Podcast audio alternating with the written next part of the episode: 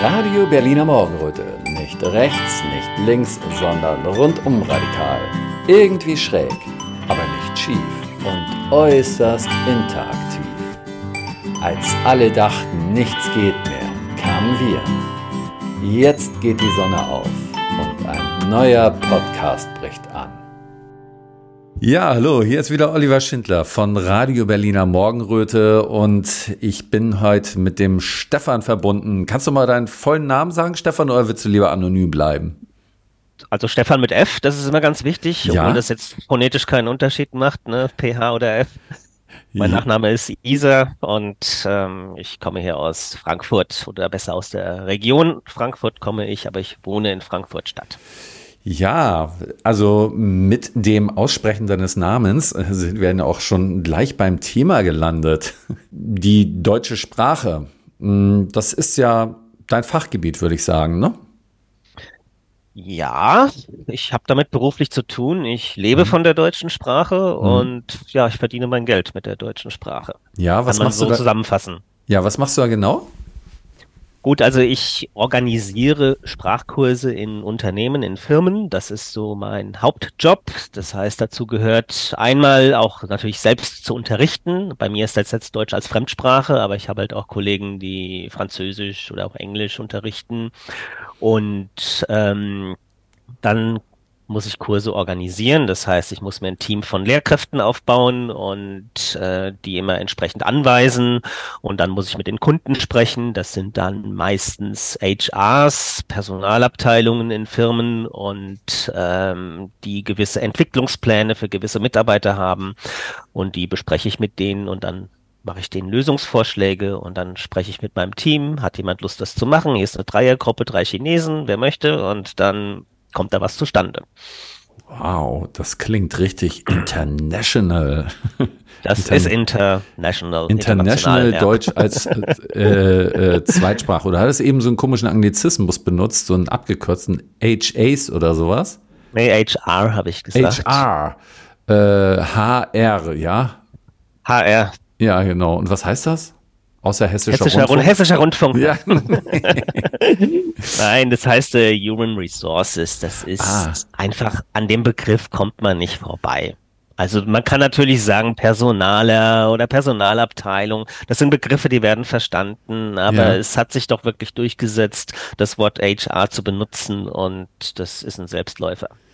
Ja, ja. Ich benutze ich es ja selbst auch schon, ne? merkst du ja. ja. Ich hab, bin zwar ein Freund der deutschen Sprache, aber ich benutze auch solche Begriffe, weil ich einfach viel damit zu tun habe. Ne? Also jetzt muss ich mal gerade sagen, er macht so verzweifelte, äh, entschuldigende Gesten, so als ob ich das jetzt kritisiert hätte. Ich habe es ja eigentlich nur angemerkt. ist ja nicht schlimm, weil es ist ja ähm, auch Thema. Also es gibt zwei Sachen, die mich heute besonders interessieren würden. Ähm, das eine ist die Verwendung von Anglizismen und das andere ist das äh, Verwenden von Genderismen. Und ähm, ja, über Anglizismen haben wir eben schon geredet und die sind wahrscheinlich auch teilweise notwendig. Also meines Erachtens ist das so, einmal ist die Sprache ja im Berufsleben etwas, was man verwendet, ein Werkzeug, was man verwendet. Im privaten Bereich, aber ähm, in der sozialen Interaktion ist Sprache ja auch etwas, was Seele beinhaltet und Charakter, meines Erachtens. Ja? Ähm, und ähm, da kann man schon auf schöne Gestaltung achten oder mal darauf achten, wie man Dinge ausdrückt oder dann vielleicht auch mal sehen, Mensch, gibt es vielleicht für den einen oder anderen Anglizismus noch ein schönes deutsches Wort, aber im Geschäftsleben, äh, da ist das ja gar nicht möglich, das zu machen. Ne? Da würdest du schräg angeguckt werden, oder? Nicht unbedingt schräg, aber ich sag mal, gewisse Begriffe wären dann gewöhnungsbedürftig. Ähm, also gut, ein Begriff wie Personalabteilung, das versteht man auf jeden Fall, das wird teilweise auch noch benutzt, aber der Begriff HR, der wird eigentlich viel häufiger benutzt. Zumindest ist das meine Erfahrung, meine einschlägige Erfahrung mit den Kunden, die ich habe. Mhm. Also selbst wenn ich nicht auf Englisch mit denen spreche, sondern auf Deutsch und der Personaler jetzt auch Muttersprache Deutsch hat, äh, er selbst verwendet meistens den Begriff HR. Ja, ja. Ähm, ja, ich hatte ja mal beim Senat gearbeitet, da stand jedenfalls immer noch Personalabteilung drauf, aber die sind ja nicht so international unterwegs. ähm, ja, ähm, hast du eine Vorstellung davon, warum sich das so entwickelt hat? Ähm, ist das typisch deutsch, dass da viele Anglizismen drin sind? Oder wird das wirklich auf der ganzen Welt in allen anderen Ländern auch so gemacht? Du müsstest das ja wissen, du hast ja Kontakte. Ne? Ich kann aus meiner Erfahrung berichten. Mhm. Ich habe keine Statistik dazu gelesen. Mhm. Also ich weiß nur aus persönlicher Erfahrung, dass in Frankreich schon ein bisschen mehr darauf geachtet wird, dass man da auch französische Begriffe benutzt. Mhm. Ne? Und ähm, aber ansonsten würde ich sagen, es gibt schon äh, gerade so im Wirtschaftsleben äh, global so eine Tendenz, diese Anglizismen auch zu benutzen. Und äh, ich muss aber dazu sagen, ich halte das eher für eine organische Entwicklung. Mhm. Das bedeutet, also die, die, werden benutzt, Leute übernehmen das, wiederholen das, imitieren das und ähm, es entwickelt sich einfach in diese Richtung. Mhm. Da ist weniger ein Zwang dabei. Also es gibt natürlich dann gewisse Begriffe, die werden mal gesetzt von einer bestimmten Abteilung und dann werden diese Begriffe weitergegeben in den Meetings, die man da so alltäglich hat in den Firmen und die Mitarbeiter, die dazuhören in diesen Meetings, die, denen liegt es jetzt erstmal sehr nahe, diese Begriffe auch zu benutzen. Aber mhm. Ähm, ein Zwang ist da jetzt nicht da. Mhm. Das sehe ich nicht. Nein. Mhm. Ja, Aber man macht sich ja. unverständlich, wenn man jetzt so selten verwendete Begriffe benutzt. Da macht man sich dann plötzlich unverständlich.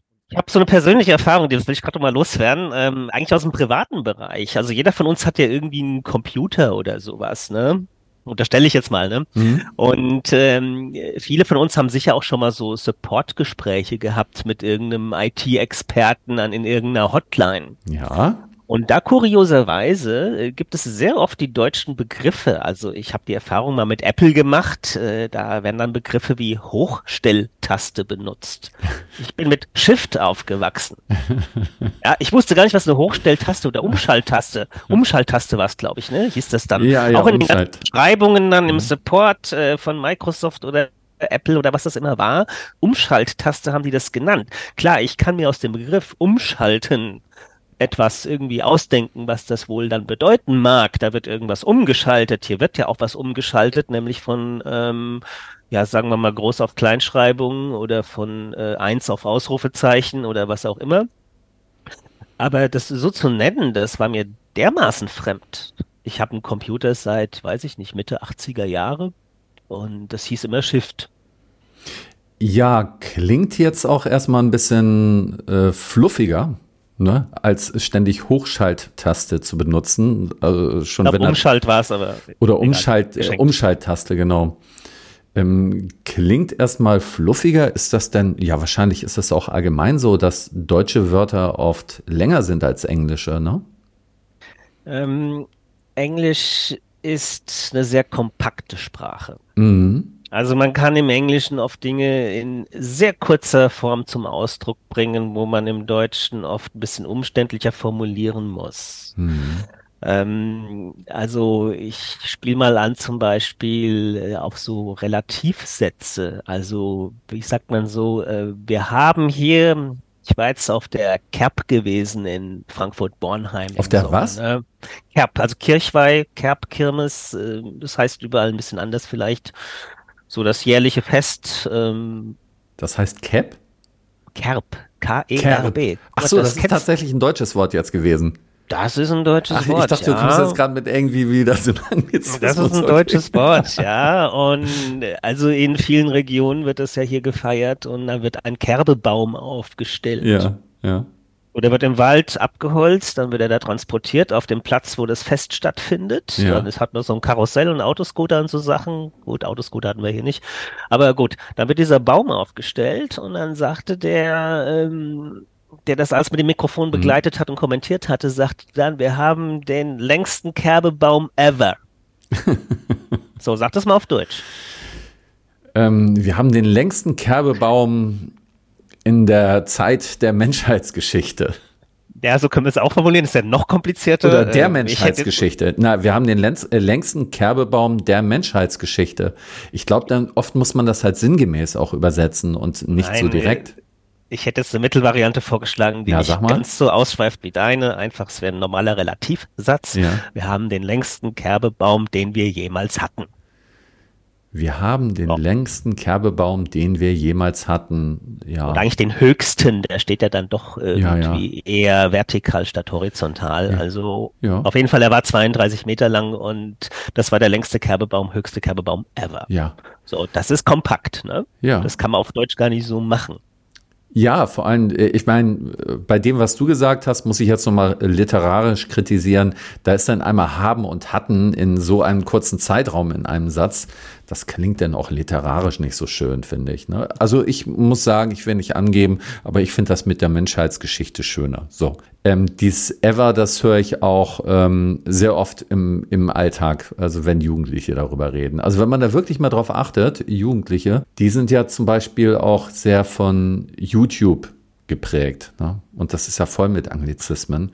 Da könnte man dann ja sagen, dass nachher nach einiger Zeit wirklich ja fast jedes dritte Wort Englisch oder ein Anglizismus ist. Das ist ja auch noch ein Unterschied, ob jetzt ein Wort Englisch oder ein Anglizismus ist, oder?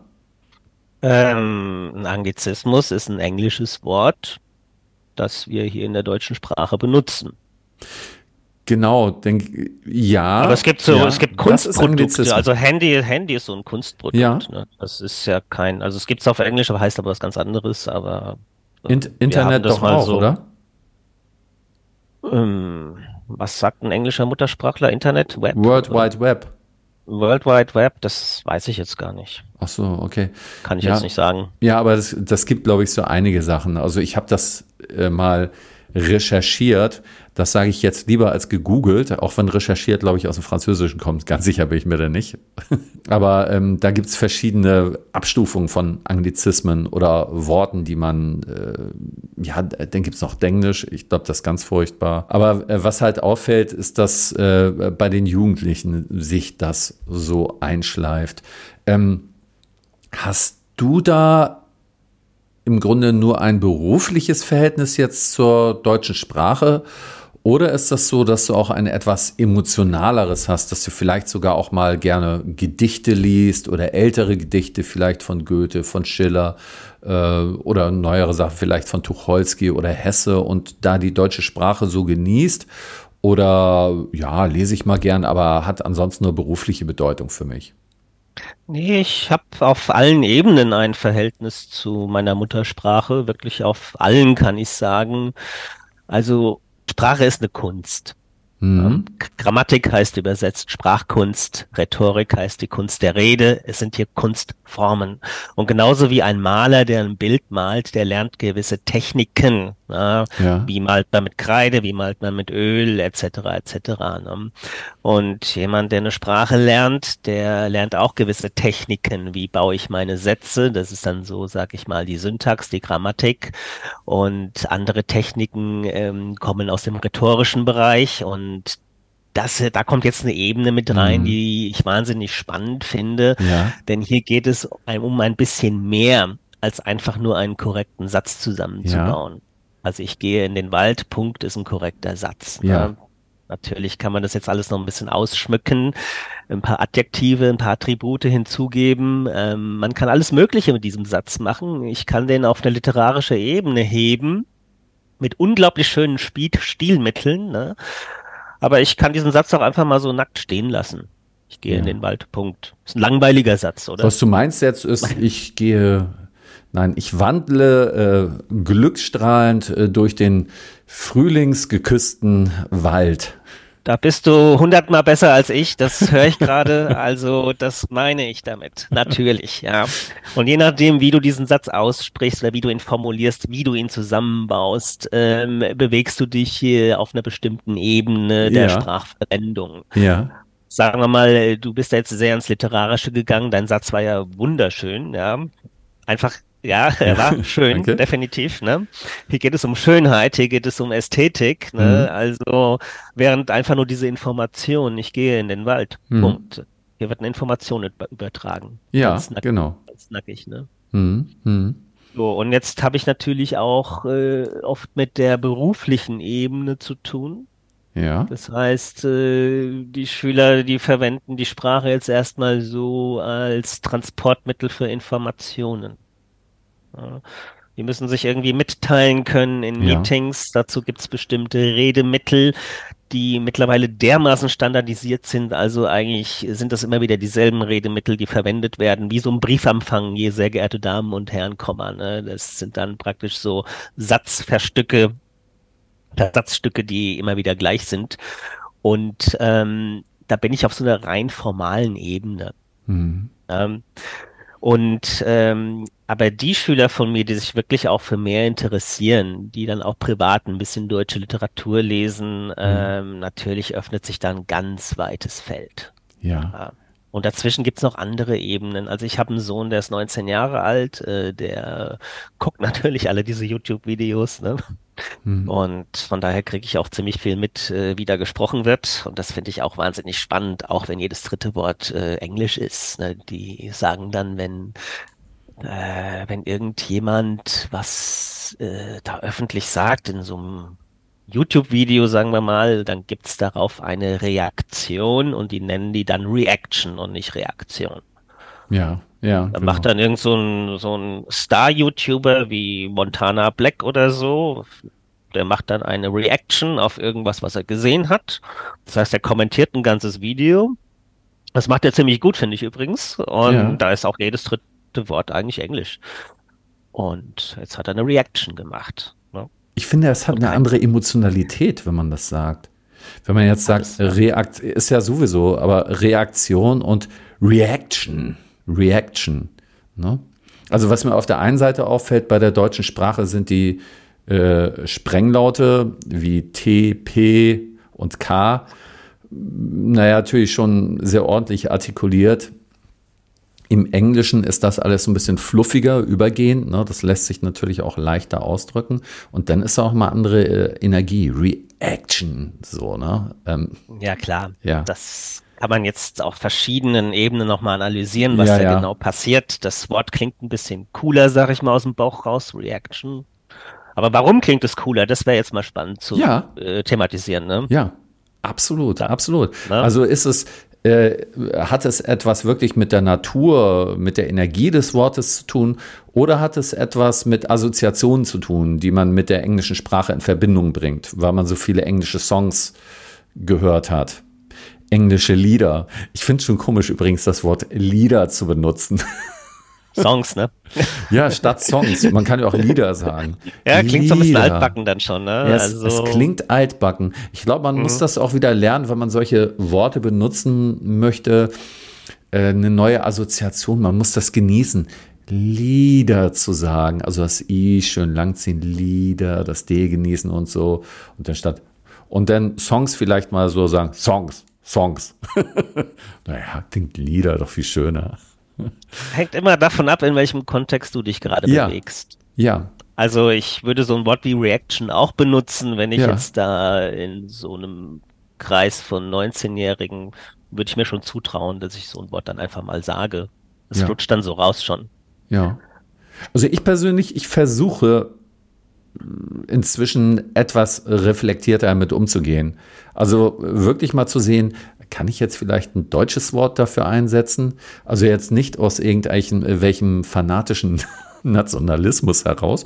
Das muss man ja heutzutage immer betonen, sondern einfach, weil ich es mir irgendwann mal äh, zur Aufgabe gemacht hatte. Mal nebenbei erwähnt, ich hatte ja, das hatte ich vor kurzem noch ein Interview zugegeben bei mir selbst. ähm, hatte ich ja mal ein Buch geschrieben, ganz ohne Anglizismen. Das war dann einfach auch so eine interessante Herausforderung, da neue Worte auch für zu finden. Ne? Ähm, in dem Fall war das eine Frage für mich auch der Kreativität. Was ist möglich mit der deutschen Sprache?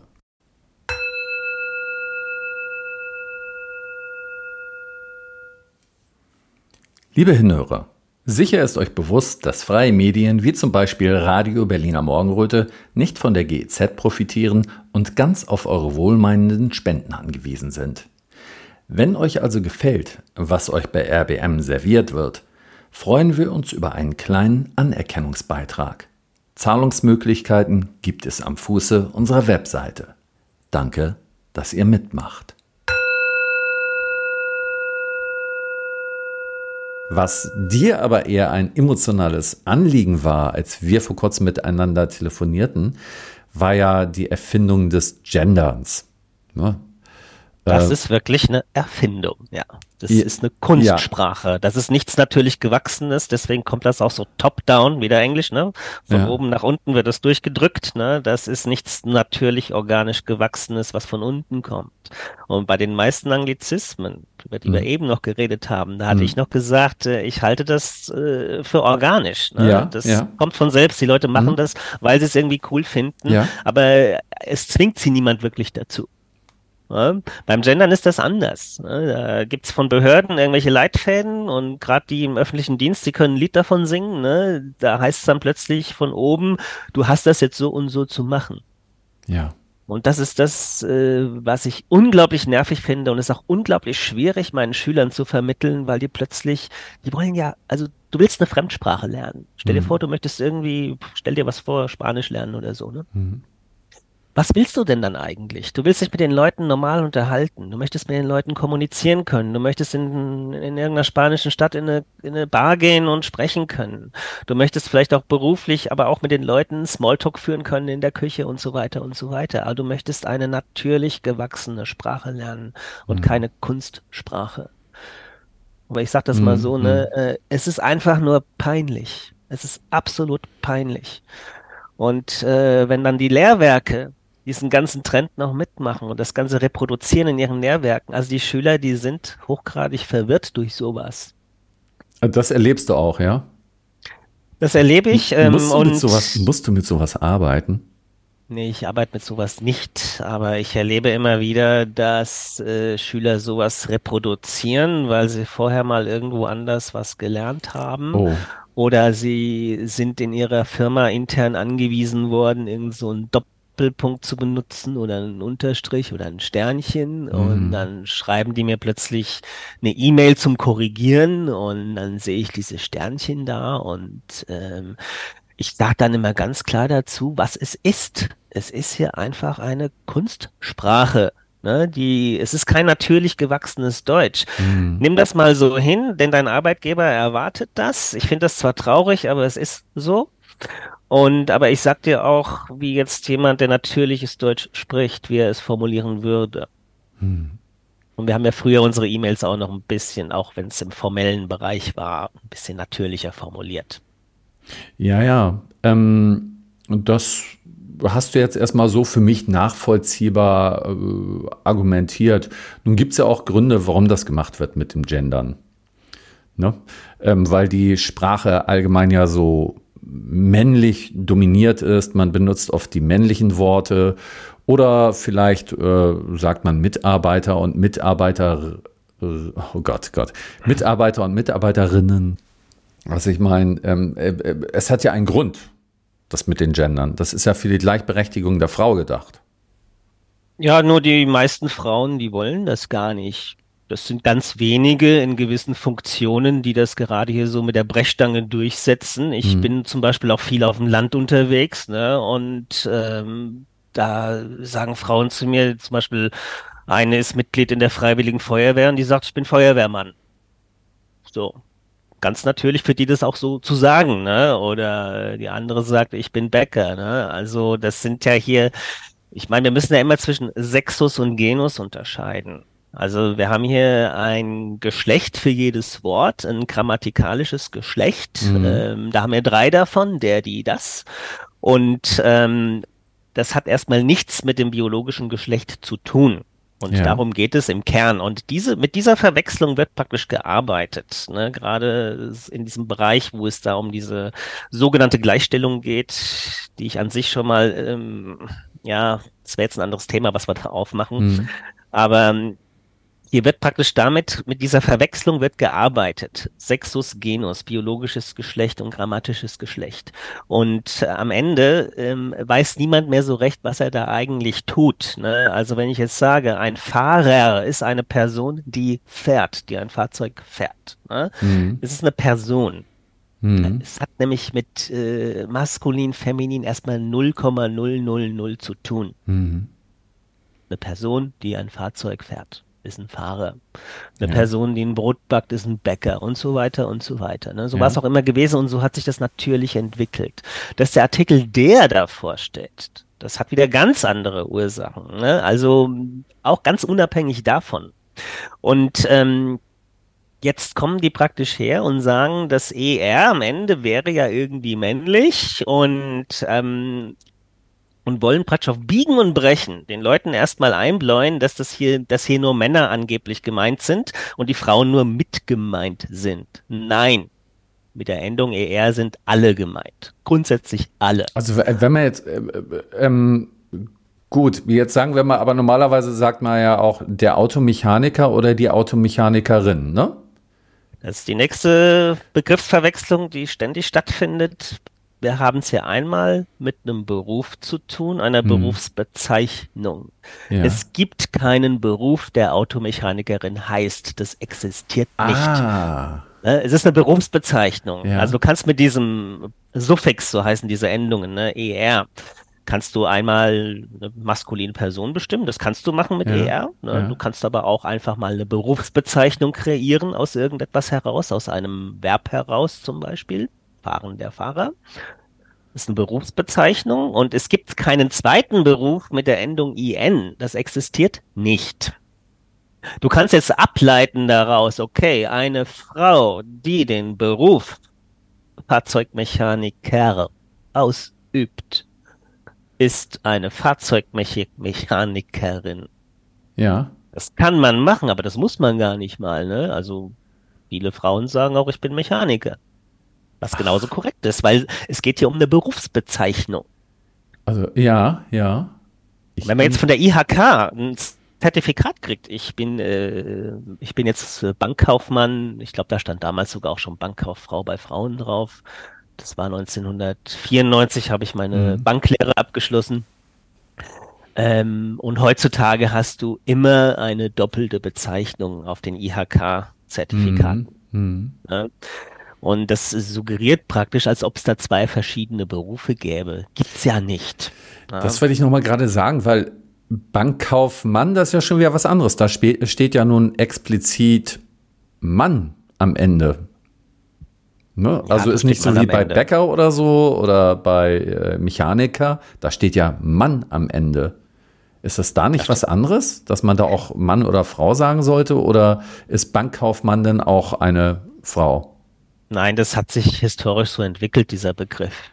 Bankkaufmann äh, wurde wahrscheinlich von Männern ausgeübt, nur dieser Beruf und das wurde so genannt und eingeführt. Ja. Und äh, der Beruf heißt Bankkaufmann. Ne? Ja. Das ist mein Beruf und natürlich kann man jetzt sagen Bankkauffrau, weil es eine Frau ist, aber man muss immer sagen, das ist nicht die Berufsbezeichnung.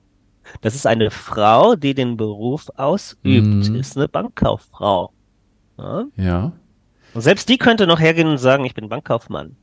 Würde mich gar nicht stören, wenn das jemand so formuliert. Ja, ja. Na, Stört hab, auch viele Frauen ich, nicht. Also gerade wenn man mit Frauen spricht, die vielleicht eher aus einem ländlichen Hintergrund kommen.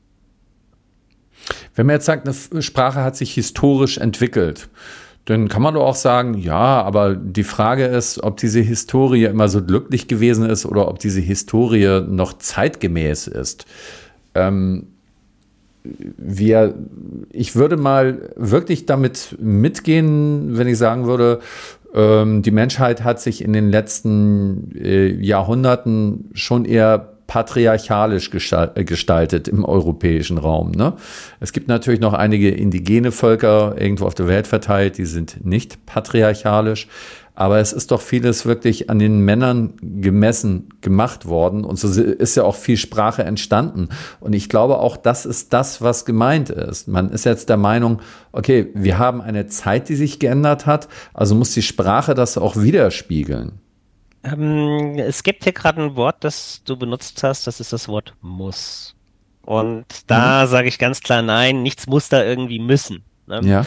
Also Sprache entwickelt sich von selbst. Ich gebe dir mal ein schönes Beispiel. Also äh, wenn es wirklich einen gesellschaftlichen Konsens darüber gibt, dass gewisse Wörter aussortiert werden, hm. dann passiert das von selbst. Da gibt es kein Top-Down von oben, keinen Zwang. Ne? Und ein schönes Beispiel ist zum Beispiel das Wort Fräulein. Wann hast du zum letzten Mal Fräulein zu einer Frau gesagt? Frage an dich. Ähm, das ist noch gar nicht so lange her, weil ich spiele spiel okay. ganz gerne mit so etwas. du spielst damit, okay. Dann hat es aber eine andere Funktion wieder. Ne? Dann ja, ja, ja natürlich. künstlerische rein. Ne? Hallo, schönes Fräulein. Wow, das hat doch ja. was. Gut. Also, ne, ja. Beispiel dafür, das war früher die Regel, sowas zu benutzen und heute benutzt man das einfach nicht mehr und das hat sich aber von selbst auch so entwickelt. Ja. Ich würde auch jetzt nicht eine junge Dame, von der ich weiß, dass sie unverheiratet ist, mit Fräulein ansprechen. Ich würde es einfach nicht tun. Das käme ja auch gar nicht irgendwie, nicht mal spontan aus dem Bauch raus. Es sei denn, ich möchte einen Witz machen, wie du es gerade sagst. Ne? Das wäre ja. was anderes. Aber, du, ähm, ja. Das ist natürliche Sprachentwicklung. Das ist natürliche Sprachentwicklung man macht es von selbst, lässt man irgendwas fallen, ja. was man, was, äh, wo es einen großen Konsens gibt, dass das irgendwann mal dann doch im Allgemeinen als altbacken gilt. Das ist dann dieselbe Kategorie, wie kaum noch jemand sagt, äh, ähm, wenn mich jemand früge, also so eine Konjunktivform von Fragen. Ne? Also benutzt heute auch kein Mensch mehr. Ich, ich werde jetzt damit anfangen, jetzt wo du es gesagt hast. Wenn mich jemand früge, würde ich auf folgende Art und Weise antworten. Nee. An oder antwortete ich auf folgende Dann antwortete Art und Weise. ich auf folgende Art und Weise, ja. Aber äh, falsch ist das nicht. Man kann das immer noch machen, ja? Nein, das ist auch jenseits von richtig und falsch. Das ja. ist eine korrekte Form. Also sie ist halt veraltet. Wenn Dann hat man ja in Wörterbüchern oft auch mal die Bemerkung, äh, die darauf hinweist, dass irgendwas veraltet ist. Hm. Das steht ja dann auch meistens dahinter. Oder ja. Hinweis auf andere wie Slang oder umgangssprachlich. UGS-Punkt liest man ja auch oft hinter so einem Wörterbucheintrag. Ja, also ich, ich muss das nochmal äh, näher beleuchten. Ich merke immer genau, wenn man die Sachen anders ausdrückt, dann fühlen sie sich auch einfach anders an. Wenn mich jemand früge, so, im Grunde beinhaltet das schon etwas mehr Anstrengung, aber auch etwas mehr Achtsamkeit in der Sprache, ne? als wenn ich, ich bin so aus Norddeutschland, ich würde das A ein bisschen, ja, wenn du mich fragst, ne, wenn du mich fragst, ne, also wird man wahrscheinlich sogar in die Gegenwart, also einfach in die ganz normale Form gehen. Ähm, ähm, gut, äh, du sagst gerade, du kommst aus Norddeutschland. Ja. Ich komme jetzt hier aus dem Raum Frankfurt. Mhm. Ich spreche zum Beispiel auch oft Dialekt. Ja. Mit Menschen. Ja. Mache ich auch. Mache ich auch gerne. Und äh, ich bewege mich in unterschiedlichen Registern.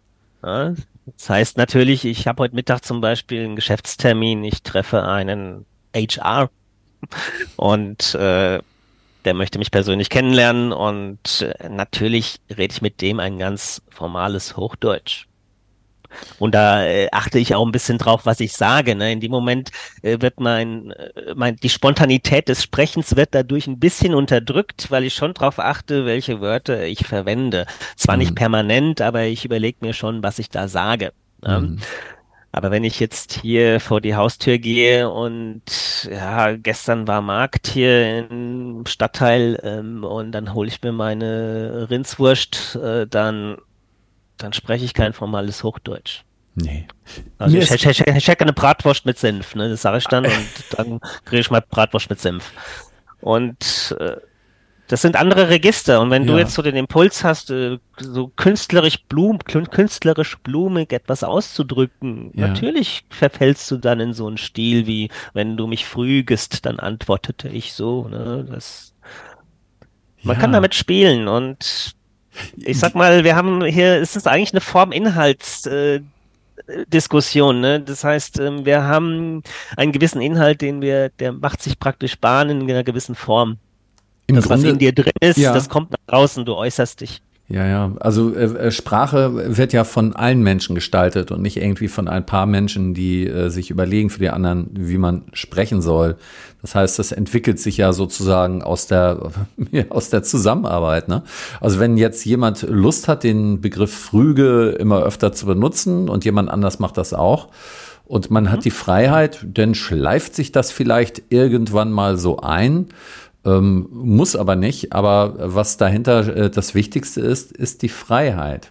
Aber nun hat es ja schon Richtig. einmal eine Sprachreform vor ein paar hundert Jahren gegeben. Ich habe leider ähm, den König vergessen, aber irgendwann war da ein sehr gebildeter König, der hat da ähm, sämtliche, ja, das waren damals die Klerikalen, also ähm, die Leute aus äh, Klostern so zusammengeholt, dass die mal ähm, um, um alles so ein bisschen zu einen und, und ähm, die Bürokratie etwas ähm, einheitlicher zu gestalten, hat er mal einen Auftrag gegeben, jetzt mal einen Duden zu schreiben oder beziehungsweise Worte einzusammeln und äh, so zu gestalten.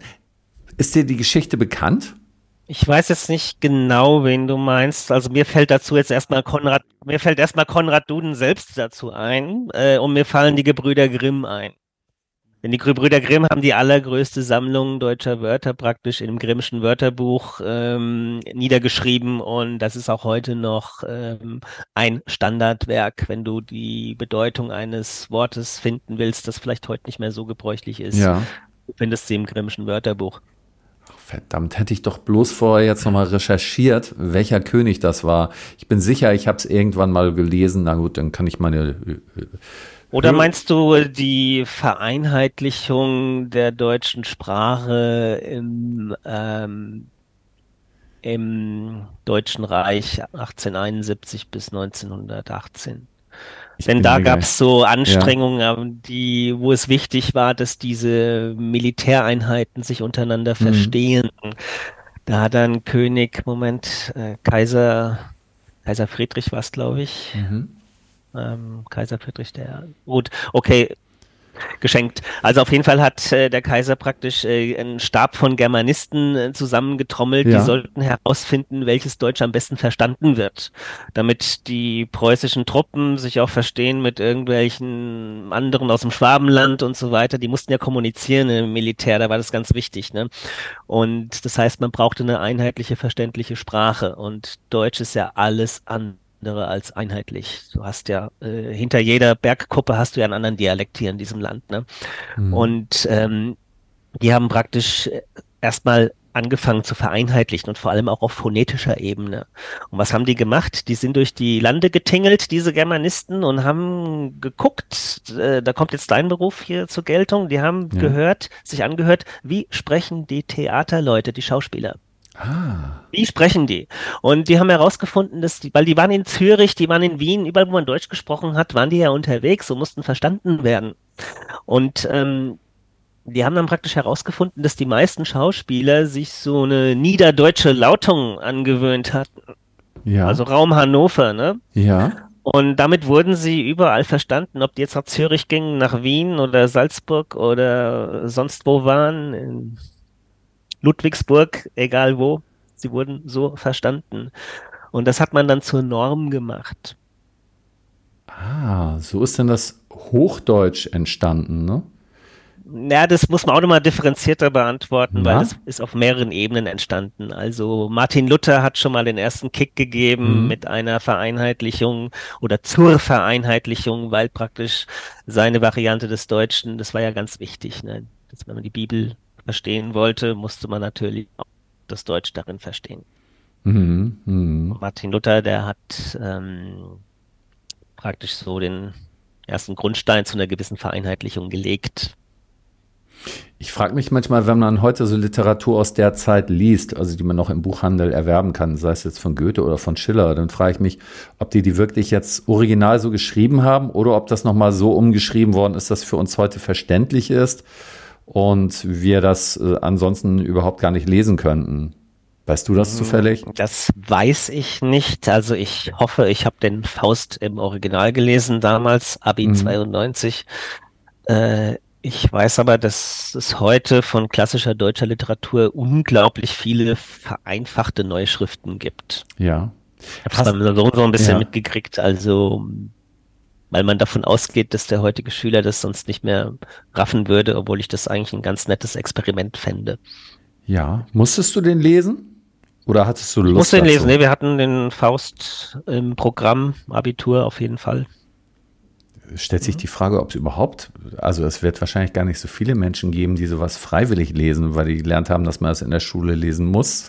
So, ich fand es damals gähnend langweilig. Ja, also ja. diesen, diese Liebe zur Sprache, die habe ich später in meinem Leben entdeckt. Ich, ich habe mich abgequält ja. mit dem Faust, wirklich ja. abgequält. Ja. Ähm, ich glaube aber auch, dass da mh, hm, sehr viel Informationen drin stecken, die man als junger Mensch überhaupt noch gar nicht nachvollziehen kann. Da steckt ja viel Wissen, viel Weisheit, äh, Wissenschaft, viel Tiefe drin in, in dem, was sie da schreiben, Goethe und Schiller. Also ich hatte da früher auch nichts mit anfangen können.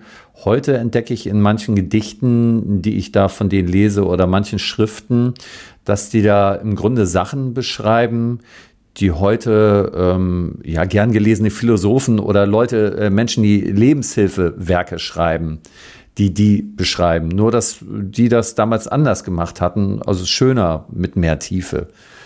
Ja, ist jedenfalls so mein Eindruck gewesen. Der Eindruck, der ist schon richtig. Das ist ein Werk mit einer unglaublichen Tiefe. Ja. Der, der Prozess der Menschwerdung in einem literarischen Werk dargestellt. Es ist an Genialität kaum noch zu überbieten. Ja. Und mir ging es wie dir, ne? also ich habe auch die Tiefe des Fausts erst später in mehreren Wellen praktisch immer mal wieder reingeschaut oder drüber gelesen und so im Lauf der Jahrzehnte für mich entdeckt. Das ist das, was ich meine. Literatur kann einen ja auch verändern. Und wenn man solche Werke liest, heutzutage ist ja alles sehr prosaisch beschrieben. Ähm, aber ich habe manchmal das Gefühl, durch die Art und Weise, wie Goethe und Schiller dieselben Sachen beschreiben, die heute andere mit normaler Prosa so beschreiben, bekommt das nochmal eine andere Dimension, die uns einfach tiefer berührt, die irgendwas, ich möchte fast sagen, Überirdisches in uns anfasst und anregt. Etwas, was ja, du man nennst das jetzt überirdisch, kann. andere nennen das äh, vielleicht die Seele wird berührt. Ja. ja. Ne? Und es geht ja vor allem auch um das Metaphysische. Ja, genau, das meine ich, diese Ebene. Ich sag mal, in einer so materialistischen Welt wie heute ist die Metaphysik halt auch teilweise komplett schon ausgeklammert. Und ähm, hier wird die Seele berührt durch solche Werke. Und ein Mensch genau. braucht irgendwann mal einen gewissen Zugang dafür. Ich hatte diesen Zugang zur Abi-Zeit nicht, aber ich mhm. habe ihn irgendwann mal später entdeckt. Und das geht dir vielleicht auch so. Irgendwann in seinem Leben entdeckt man etwas völlig neu, weil man plötzlich einen Zugang dazu entwickelt hat oder auch einen gewissen Reifegrad erreicht hat. Natürlich. Also man hat ja Höhen und Tiefen im Leben. Man reflektiert diese vielleicht auf eine ganz andere Art und Weise. Und äh, dadurch versteht man diese Literatur dann wieder ganz anders. Also ich kann da wirklich nur empfehlen, sich immer wieder damit zu beschäftigen, auch wenn es manchmal schwierig klingt und äh, die Sachen auf sich wirken zu lassen. Ich glaube, manchmal glaube ich, da stecken geheime Botschaften drin oder die, vielleicht gar nicht so geheim waren. Na gut, aber, die, die, kommen einem geheim vor vielleicht. Aber ja, ja. Im Prinzip äh, geht es ja um etwas, was sowieso in dir drin ist. Ja, ja, ja, ja, genau. So, jetzt würde ich zum Abschluss gern noch mal ganz kurz ein Buch heranziehen. Ist mir jetzt eben gerade eingefallen, wo wir über aussterbende Wörter geredet haben. Sekunde. Ich habe mir das Lexikon der verschwindenden Wörter geholt von Karl-Heinz Heise mit H in der Mitte geschrieben. Also ich kenne ihn nicht, ich kriege jetzt kein Geld dafür.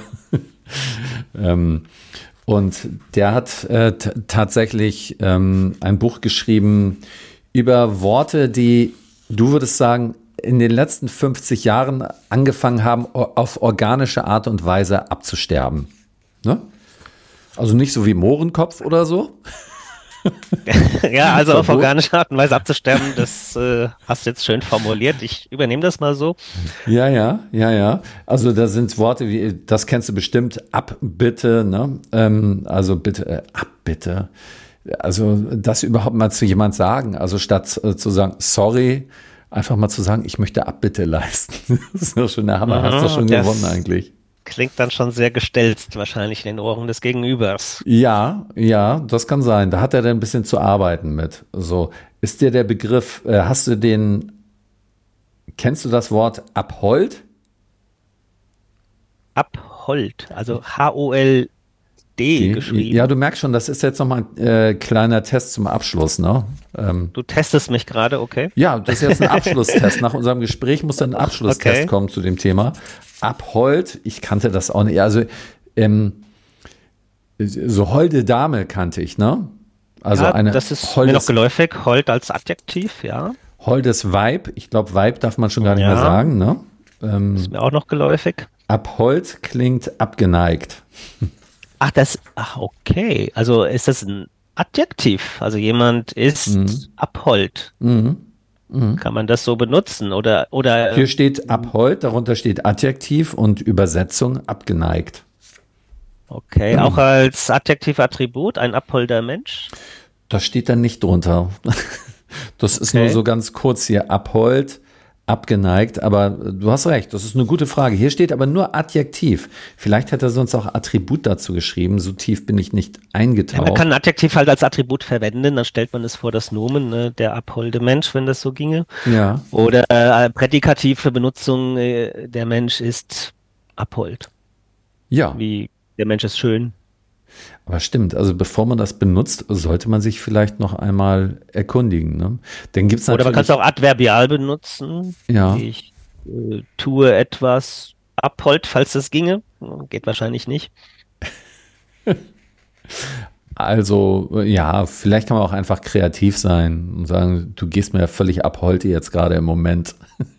so Es muss nur einer anfangen. Ähm, wenn die andere folgen, warst Ja. du erfolgreich mit deiner Kreativität. Angelegentlich, Was angelegentlich. ja, Also gelegentlich und dann noch mit einem an davor. ja, genau. Angelegentlich. Erklär mir. Nachdrücklich steht hier. Angelegt. Natürlich auch ein Adjektiv. Ne? Ja, Also wenn du jetzt was, wenn du jetzt äh, einen Text liest äh, und auf so ein Wort stößt, Ja. ähm, wenn das in einem Kontext eingebettet ist, äh, wird man wahrscheinlich eine Reihe von diesen Wörtern Ja. sowieso verstehen. Ja, ne? Aber sie auch genau. zu produzieren von sich aus, Ja. ähm, muss ich jetzt sagen, keins dieser drei ist in meinem aktiven Wortschatz drin. Ja, nee, ist ja klar. Also ähm, es sind hier natürlich auch viele, oh interessant, Atombusen. Atom, was? Atombusen. Busen, also nicht Pilz. Atombusen, hier steht große weibliche Brust. Substantive und das interessante Substantiv Maskulinum, Maskulinum, das unterstreicht ja nochmal, ähm, dass das überhaupt nichts mit dem menschlichen Geschlecht zu tun hat. Ne? Atombusen ist ein Maskulinum. Ja, vor allem, wobei ein Busen ja auch nicht unbedingt die weibliche Brust ist, sondern es gibt ja auch den Meerbusen. Also es geht hier mehr so, ich sag jetzt mal so um eine bestimmte Form, die etwas hat. Also du kennst ja auch so gewisse deutsche Buchten, die heißen dann der Jadebusen oder ich glaube an der Ostsee gibt's auch so eine Bucht, die einen Busenname trägt. Ne? Jetzt fällt mir auch ein, in der, Alt, äh, in der alten Literatur, gerade wenn man bei den Griechen so reinschaut, die Übersetzungen, da tragen die Männer dann auch gerade etwas in ihrem Busen so. Ne? Also äh, früher wurde dieser Ausdruck auch oft bei Männern benutzt, wie es sieht, aussieht. Ja, so ein Wort bekommt semantische Merkmale. Also semantisch, äh, es hat erstmal bestimmte semantische Merkmale. Also im Busen, ich denke mal, es ist irgendwie so eine Art, so eine Form. Äh, Ah ja. mehr, ich weiß jetzt nicht aus, irgendwie so eine Form praktisch, ne? ja. Äh, Ich weiß auch gar nicht, ob ich da richtig lieg, aber ich habe jetzt an Meerbusen gedacht, warum heißen die so? Die haben auch so eine Form äh, wie eine weibliche Brust. Ich weiß auch jetzt nicht, ob zuerst die Henne oder das Ei da war, aber äh, das Wort Busen hat einen Inhalt. Und zwar auch einen ursprünglichen Inhalt. So, und alles, was daraus abgeleitet wurde, ob man jetzt diesen Meerbusen von der weiblichen Ja, Brust ja. ableitete oder umgekehrt, das kann ich nicht sagen, ne? Aber dann bekommt so ein Wort neue inhaltliche Merkmale im Lauf der Sprachentwicklung hinzu und manchmal verschwinden auch inhaltliche Merkmale. Stimmt. Also wenn man heute jetzt das Wort benutzt, ich glaube, es gibt ganz wenige Menschen, die jetzt von sich aus so eine Meeresbucht Meerbusen nennen würden, Ja, wenn es nicht zufällig ja. diesen Namen sowieso trägt. Ja. Okay. Ja, gut, danke. Als letztes denn vielleicht nochmal äh, aufplustern kennt man ja noch, ne? Soll auch angeblich. Kennst du aufplustern? Das ist in meinem aktiven Wortschatz drin. Genau. Ja. Ja, das ist Pluster noch- dich nicht so auf, ja, klar. Ja, jetzt, ich glaube nicht, dass man es noch so sagt, aber ich glaube, man kennt das. Also ich, ich weiß nicht, wann ich das letzte Mal zu jemand gesagt hätte, äh, jetzt plustere dich mal nicht so auf. Äh, ich würde dann in dem Fall sagen, komm mal runter. Calm down. Calm down. Bleib cool. Genau. Oder so, ja. Ja. Ja, Stefan. Denn, Aber ein Wort möchte ich doch mal einwerfen. ja, ja, Ähm, es gibt ja auch so technische Entwicklungen, äh, technischer Fortschritt und aufgrund Ja. dieses Fortschritts fallen gewisse Wörter raus aus der Sprache, wie zum Beispiel die Wählscheibe. Gibt ja heute keine Telefone mehr, die sowas haben. Ja, die Wählscheibe. Da muss ich jetzt noch mal ganz kurz gucken. VW. Ähm, ich, eigentlich würde es mich, wundert mich das ein bisschen, dass das jetzt in diesem Buch nicht auftaucht, weil, ähm, nee, du hast, nö, taucht da nicht auf, aber ist klar. Also, es sei denn, es findet eine neue Bedeutung, diese Wählscheibe, ne? Also. Es ist eine Scheibe und die Funktion ist, dass man damit etwas wählen kann, in diesem Fall eine Nummer. Genau, genau. Also, also man kann das übertragen auf irgendein Gerät, das so eine Funktion erfüllt. Ja, genau. Also das Wort wird wahrscheinlich aussterben. Es sei denn, bei den nächsten Wahlen äh, schreiben wir äh, die Partei, die wir wählen wollen, kreuzen wir auf einer Scheibe an. Also wir kriegen dann vielleicht eine Scheibe dahingelegt dann kreuzen wir darauf an, äh, welche Partei wir wählen und dann wäre das eine Wählscheibe und dann könnte ja. das Wort auf die Art und Weise überleben. Ne? Richtig, genau. Das wäre doch eine Möglichkeit. Ja, mhm. gut. Okay, Stefan. Denn bedanke ich mich ganz herzlich für diese Einblicke, vor allem in die Anglizismen und in ja, den Einblick in deinen Draufblick aufs Gendern. Hat mich sehr gefreut, Olli, mit dir zu sprechen. Ja. Und ähm, ich plaudere gerne aus dem Nähkästchen über solche Themen. Sehr schön, sehr schön. Ich stelle mich jetzt gerade, äh, stelle mir jetzt gerade vor, wie du so im Nähkästchen sitzt und mit mir plauderst. Ähm, mir wird die Sprache gerade immer bewusster, während wir, wir sie verwenden. also das, das sei vielleicht noch mal dran gehängt. Ähm, man benutzt unheimlich viel Redewendungen von dieser Art und Weise ähm, was ich schön finde und was es aber auch wahrscheinlich für Leute aus einem anderen Land schwierig macht, äh, das auch zu verstehen. Das wäre jetzt nochmal so eine abschließende Frage. Hast du den Eindruck, dass in anderen Sprachen auch so viele Redewendungen benutzt werden wie im Deutschen? Der Vergleich fällt mir schwer. Also so viele wie kann ich dir jetzt nicht beantworten mhm. oder mehr als oder weniger als könnte ich dir auch nicht beantworten. Mhm. Ähm, aber jede Sprache hat ihre Redewendungen. Ja, also gut. die auch, äh, ich, ich bin mir sicher, dass das äh, ungefähr das gleiche ist. Also ja, an die muss man sich dann halt gewöhnen und ich würde auch gar nicht ohne leben wollen. Die machen die Sprache einfach etwas bunter, ne? Ja. Okay. Reicher vor allem. Ja, danke. Ich danke dir.